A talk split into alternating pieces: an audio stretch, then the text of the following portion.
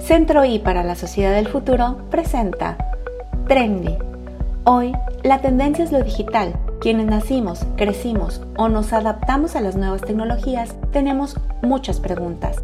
Cloud, 5G, inteligencia artificial, mi teléfono adivina mis pensamientos. En Trendy compartiremos todas tus dudas y junto contigo charlaremos con expertos en la materia para convertirnos en verdaderos ciudadanos digitales.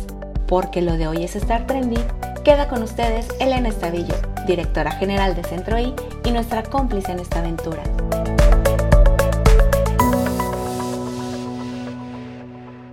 Hola, bienvenidas, bienvenidos, bienvenides a Trendy, un nuevo espacio del Centro I para la sociedad del futuro, donde platicamos de manera comprensible sobre los temas que nos afectan del mundo digital porque aún sin darnos cuenta, convivimos todos los días con la tecnología y hay que entenderla para que nos beneficie.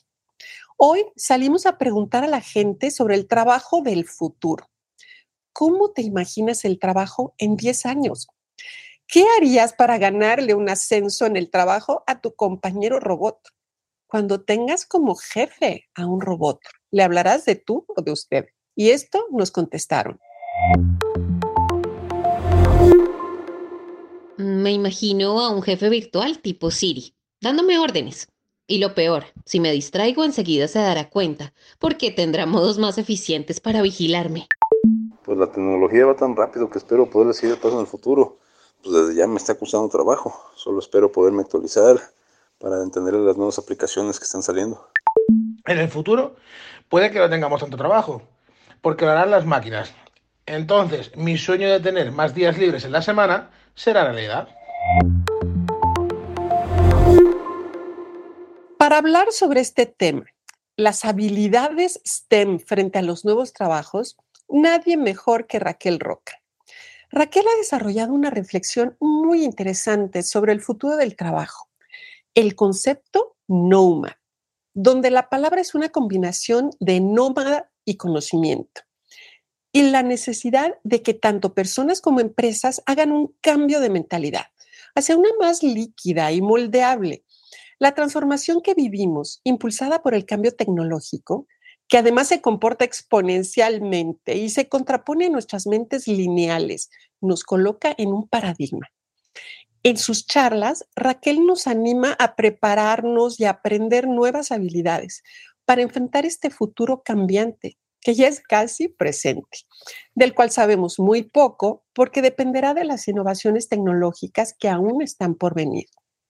Raquel avisora nuevos trabajos y profesiones, nuevas habilidades que debemos aprender, en las que hay mucho de inteligencia emocional, como trabajar en equipo, establecer redes, ser innovadores y creativas. Y nuevos enfoques para la vida, como el aprendizaje continuo, abrir la mente y ser flexibles. En este futuro del trabajo del que nos habla Raquel, trabajaremos muchos más años. Posiblemente no exista jubilación y debemos aprender a disfrutarlo, porque le estaremos dedicando muchas horas de nuestras vidas. También nos dice Raquel que un grupo importante de personas puede quedar excluido del mercado laboral. Y obviamente las personas que están dentro de la brecha digital, que no tienen acceso a Internet, que no tienen habilidades tecnológicas o no cuentan con acceso a equipos y dispositivos, van a ver muy comprometido su futuro.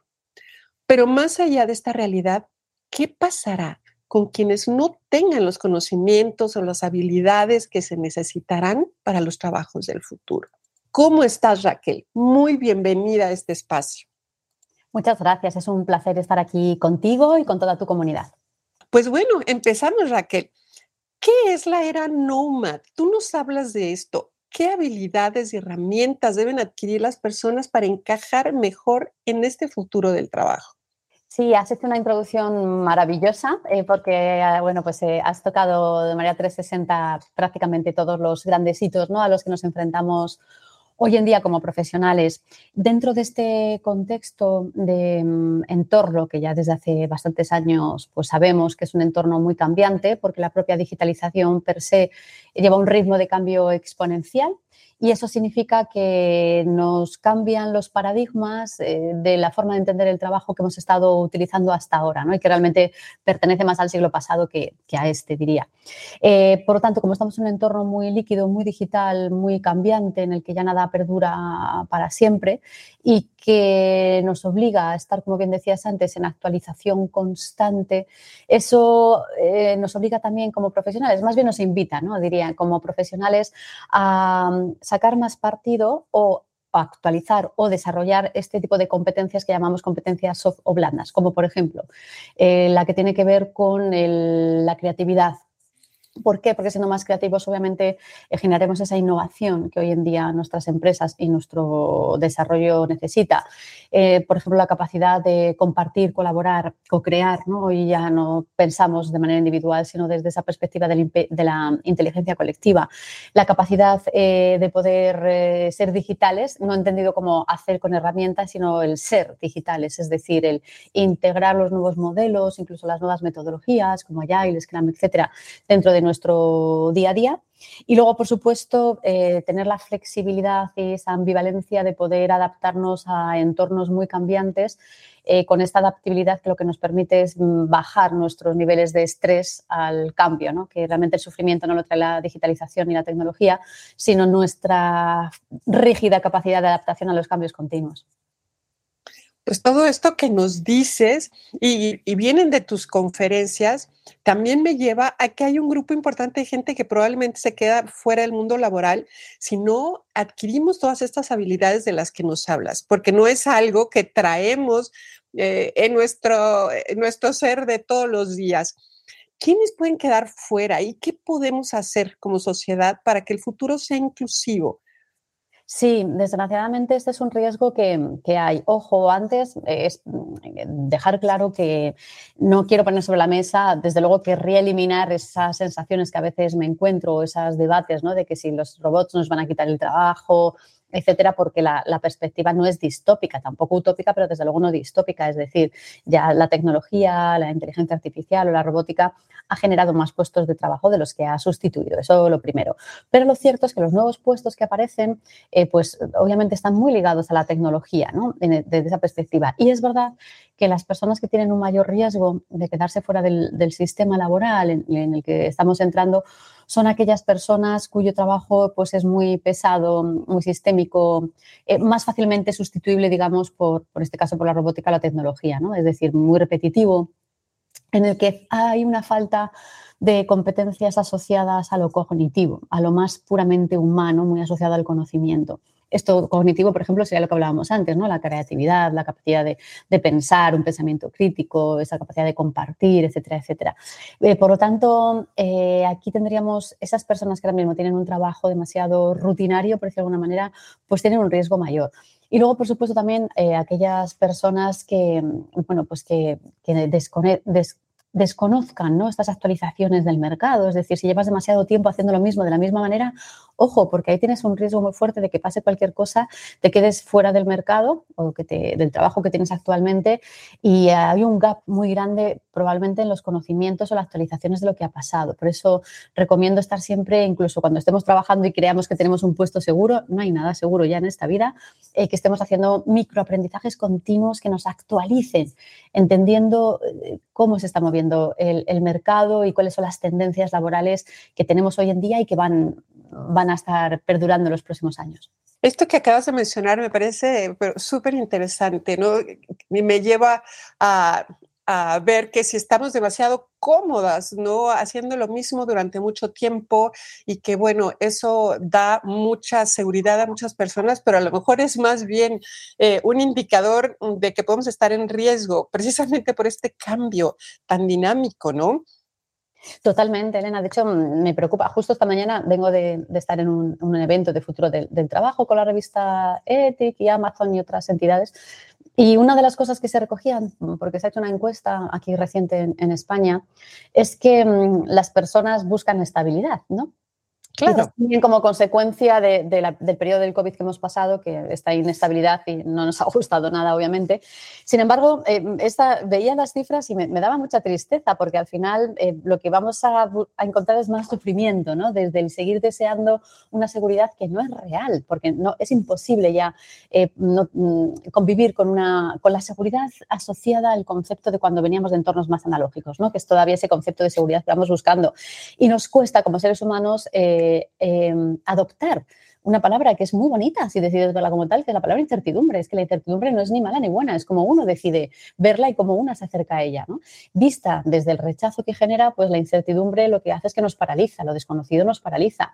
Visto desde la parte de la incertidumbre positiva, lo que hace es que es un detonante de acción. Yo lo que hago es que me pongo las pilas, mm, me formo, es decir, este, intento estar lo máximo, lo mejor preparado para un entorno que ya sé que es cambiante. ¿no? Entonces, esto sí que sería importante dejarlo claro, ¿no? Que no, podemos fijarnos en seguridades que son quimeras, sino que seamos seguros por dentro, con uno mismo, con sus competencias, eh, con su saber, con su potencial, pero no en la seguridad externa porque esa no, no es real.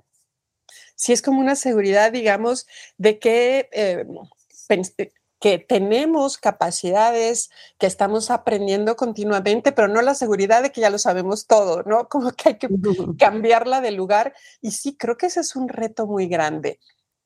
Totalmente. De hecho, como decías antes, si te, sientes demasiado seguro y estás demasiado acomodado, ahí es cuando estás más en riesgo que nunca es que es así. Entonces, esto significa que siempre tenemos que estar un poco incómodos, es verdad, y tampoco nos gusta mucho, pero es el consejo que yo me he ido aplicando desde que vivo ¿no? nomádicamente y trabajo y cuento estas cosas. Y la verdad es que puedo decir, por toda la gente que conozco, ya son muchos años de, experiencia, que lo que generas es una empleabilidad sostenible. Y creo que eso eh, es donde creo que eso es algo sagrado ¿no? para las personas, que es cuidar su empleabilidad. Y si en estos pequeños cambios mentales, porque esto es una cuestión de mindset de nuevos hábitos, pues va a ser más difícil, porque si no estamos microactualizándonos constantemente, acostumbrándonos al cambio, llevándonos bien con el desconocimiento de lo que puede pasar, porque nos van a pasar muchas cosas, ¿no? Además de estas largas carreras laborales, pues eh, tenemos un riesgo de sufrir mm, bastante, incluso, como digo, de que nuestra empleabilidad eh, pues sufra. Por supuesto, y sí, es un cambio de mentalidad fuertísimo, de habilidades emocionales, como lo está señalando, de, sentirnos a gusto en esta incertidumbre. Qué reto tan fuerte.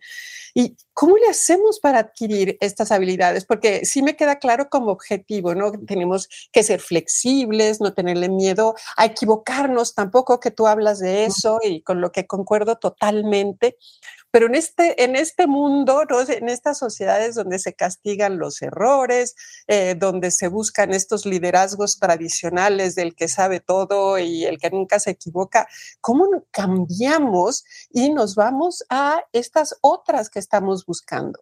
Sí, yo sí tengo un jefe, o porque líder no es, ¿eh? una persona que se considera que ya se lo sabe todo, no es un líder. Eh, totalmente de acuerdo. Sería un jefe antiguo, ¿no? De, decir que, además, eso a mí me da muchísimo miedo, es un riesgo terrible tener a gente así por encima en una corporación, porque son las personas que menos abiertas van a estar a investigar, a juzgar y a, evaluar, ¿no? Y a poner en duda sus propias creencias, ideologías y decisiones. Y no hay nada mm, eh, más temeroso que, eso en una corporación, que además con tanto cambio tienes que estar todo el rato evaluando, analizando, escuchando, haciendo escucha activa, eh, por supuesto, de toda tu plantilla, no solamente de, las capas directivas, ¿no? Eso es súper importante.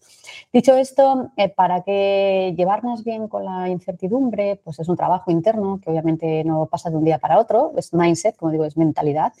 Eh, y es cambiar el enfoque con respecto a ella.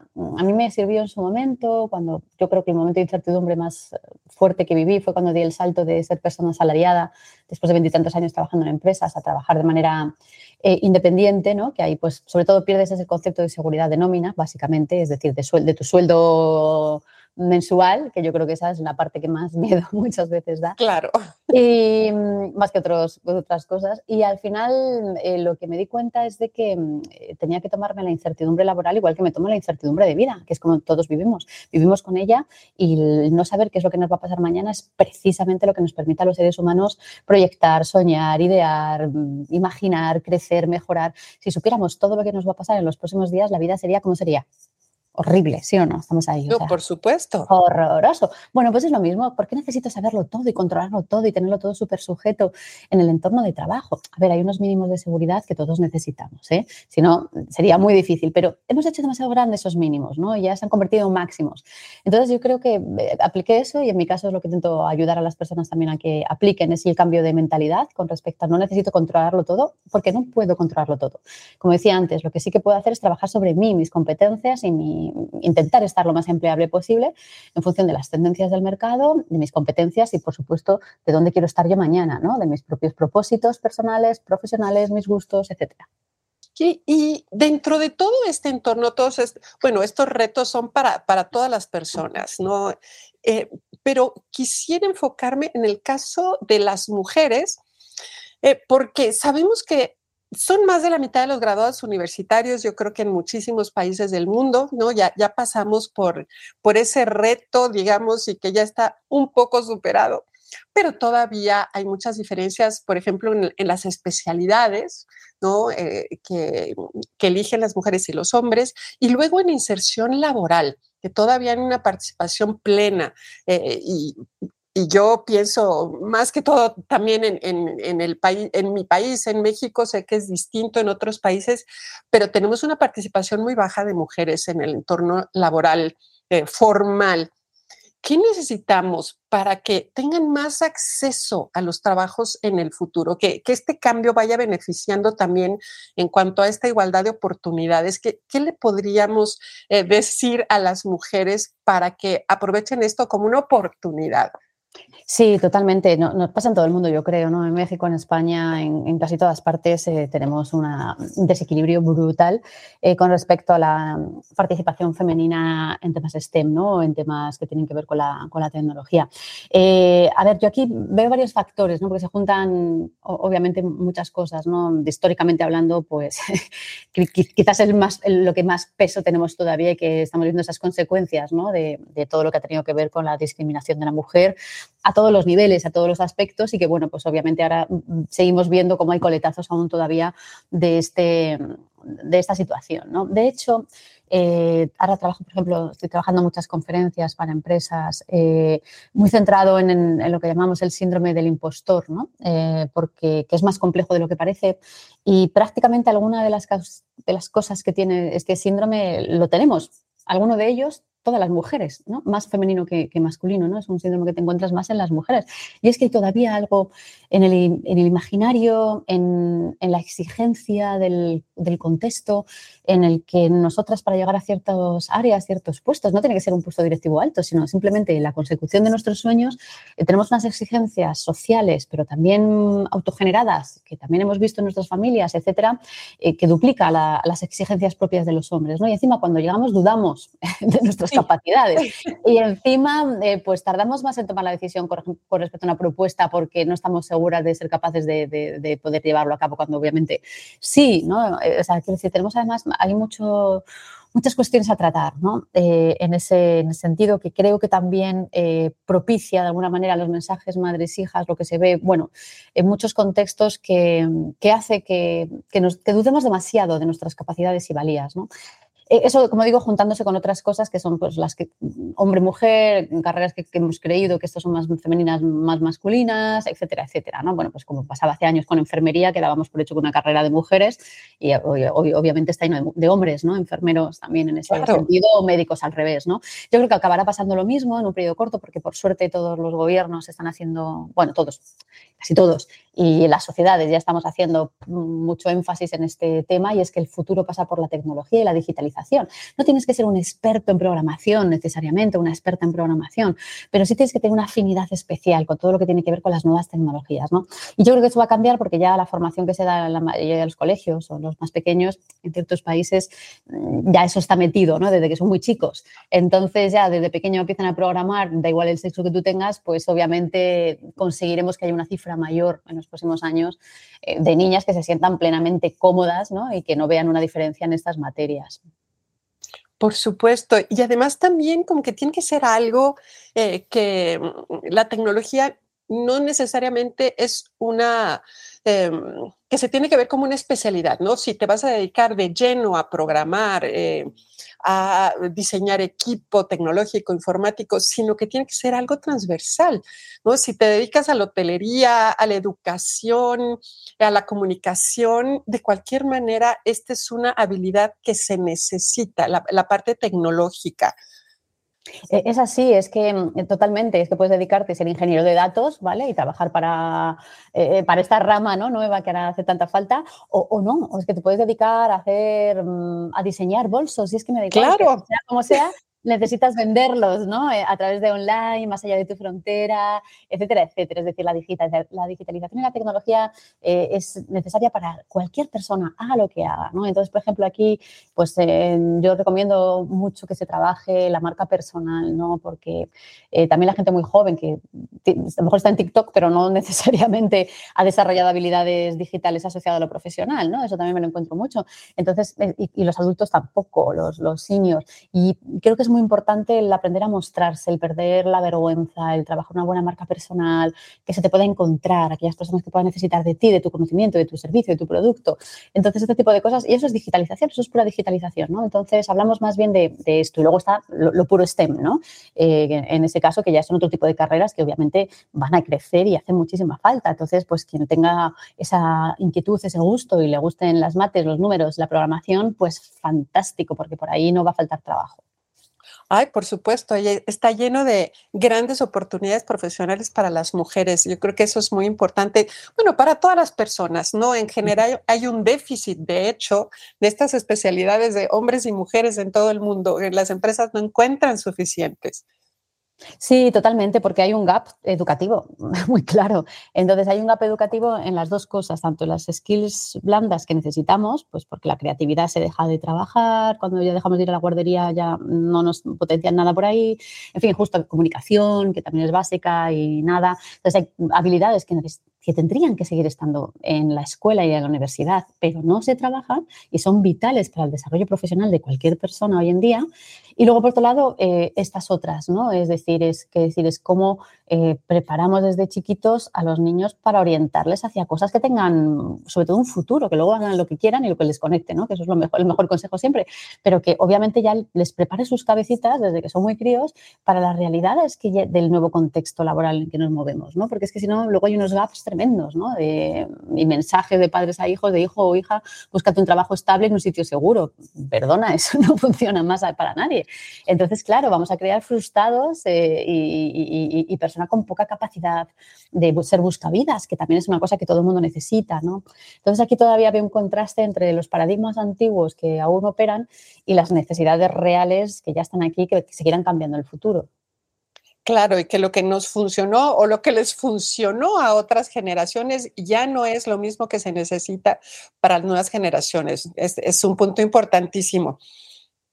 Exacto, y ese es el problema, ¿no? Que muchas veces nosotros, desde el cariño, ¿no? Y del deseo de lo mejor para nuestros hijos, pero entendemos que lo mejor es lo que nosotros tuvimos o lo que nuestros padres tuvieron en su época, porque en otros contextos. En la época industrial, obviamente, era un trabajo que tú una vez que decidías lo que hacías, te podías pasar 20 o 30 años haciendo lo mismo y en el mismo sitio, ¿no? Una carrera ascendente, pero en el mismo lugar. Y cambiar de sector, incluso cambiar de empresa, pues eh, pasaba, pero era raro. Bueno, hoy en día es que lo normal es que no estemos más de un año y medio o dos años en ciertas compañías y las empresas tienen que asumir también esto. Es decir, que esto es mucho más líquido, ya no hay unos compromisos necesariamente a largo plazo, pero que durante el tiempo que tengamos nuestros compromisos tiene que ser óptimo por ambas partes, ¿no? Pero eso también es cambiar la mentalidad de las compañías porque siguen hablando de retener talento y eso es absurdo. Entonces, pues digo, hay mucha evolución, ¿no? Eh, para entender los nuevos contextos y desde luego nosotros como padres, quien tenga hijo, entender que el mejor mensaje que le pueden hacer es que sea un buscavidas, que es mentalidad de emprendimiento. Aunque no emprenda y trabaje en una empresa, pero sí la mentalidad de ser capaz de buscarse la vida, no esperar que nadie venga a solucionársela, porque eso obviamente nunca funciona en verdad, pero ahora menos que nunca. Ay, pues qué interesante conversación. Me gustaría seguir con muchos de estos puntos que nos has señalado, eh, pero bueno, ya estamos llegando al final. ¿Qué más nos quieres platicar antes de cerrar, Raquel? Sí, pues el último mensaje, para mí también un gusto charlar con vosotros y ya seguro que encontraremos otras oportunidades y con un poquito de suerte en presencial, que siempre eh, ahora que se puede, ahora que se puede. Pues el último mensaje que lanzaría sería también con respecto a que cuidemos ¿no? el talento senior, que para mí ahora es muy importante porque México, al igual que España y tantas otras sociedades, estáis en un proceso de envejecimiento acelerado Y esto significa que cada vez tenéis menos gente joven y cada vez más personas mayores que por suerte viven muchos años y viven muy bien o cada vez mayor, pero eso nos cambia la composición empresarial y va a hacer también que nuestras carreras se alarguen en el tiempo. Entonces, para mí es muy importante que las empresas pongan en valor y no desechen el talento senior de las personas más senior y también que aquellas personas de más de 50, 60, 70, en fin, me da igual la edad, que simplemente actualicen sus conocimientos porque con esa mochila de experiencia que llevan a sus espaldas actualizadas son bombas de valor. ¿eh? Entonces, esto es importante, que también dejemos de decirnos expresiones del, tipo es que a mí esto ya me pilla muy mayor, que a veces lo oigo y me duele en el alma porque para compartir talento, conocimiento y si además económicamente lo vamos a necesitar, pues, pues nunca hay edad, ¿no? Entonces creo que las personas senior tienen que encontrar un propósito, si no lo tienen ya, conectar con algo que realmente les haga sentir bien trabajando, actualizarse y, y el resto de las personas de alrededor pues ponerlo en valor. Ay, qué bueno que tocas este tema para cerrar. Me parece valiosísimo eh, con la perspectiva de vida que tenemos en este momento. Eh, estar en los 50 años quiere decir estar apenas a la mitad o en los 60 es otra vida profesional más completita y con tanto valor, tanta experiencia, tanto conocimiento, sin duda que tenemos que cambiar para estar aprovechando eso, desde el punto de vista personal y como sociedad, ¿no? Totalmente, desde las dos cosas, cambiar nuestra mentalidad, porque efectivamente, ahora con 60 eres joven. Por supuesto. Entonces, esto ya cambia las reglas del juego y, nada, entonces es un cambio de, nuevo de mentalidad y de microaprendizajes para actualizarnos y luego cambio de sociedad para que dejemos de dejar fuera a las personas más seniors, que es algo que, hemos hecho ¿no? Eh, durante mucho tiempo y que hay que dejar de hacer. Bueno, pues cuántos temas interesantísimos. Muchas gracias Raquel por acompañarnos el día de hoy. Un placer, gracias a vosotros por hacerme un hueco en vuestro espacio. Un gran abrazo y feliz futuro. Pues gracias, hasta aquí llegamos en el episodio de hoy. Nos escuchamos muy pronto en otro de nuestro podcast Trendy, porque el futuro está iniciando hoy. Entenderlo, prepararnos y adaptarnos es una prioridad que todos y todas debemos asumir. Gracias Raquel por darnos estas claves. Un abrazo, gracias a vosotros.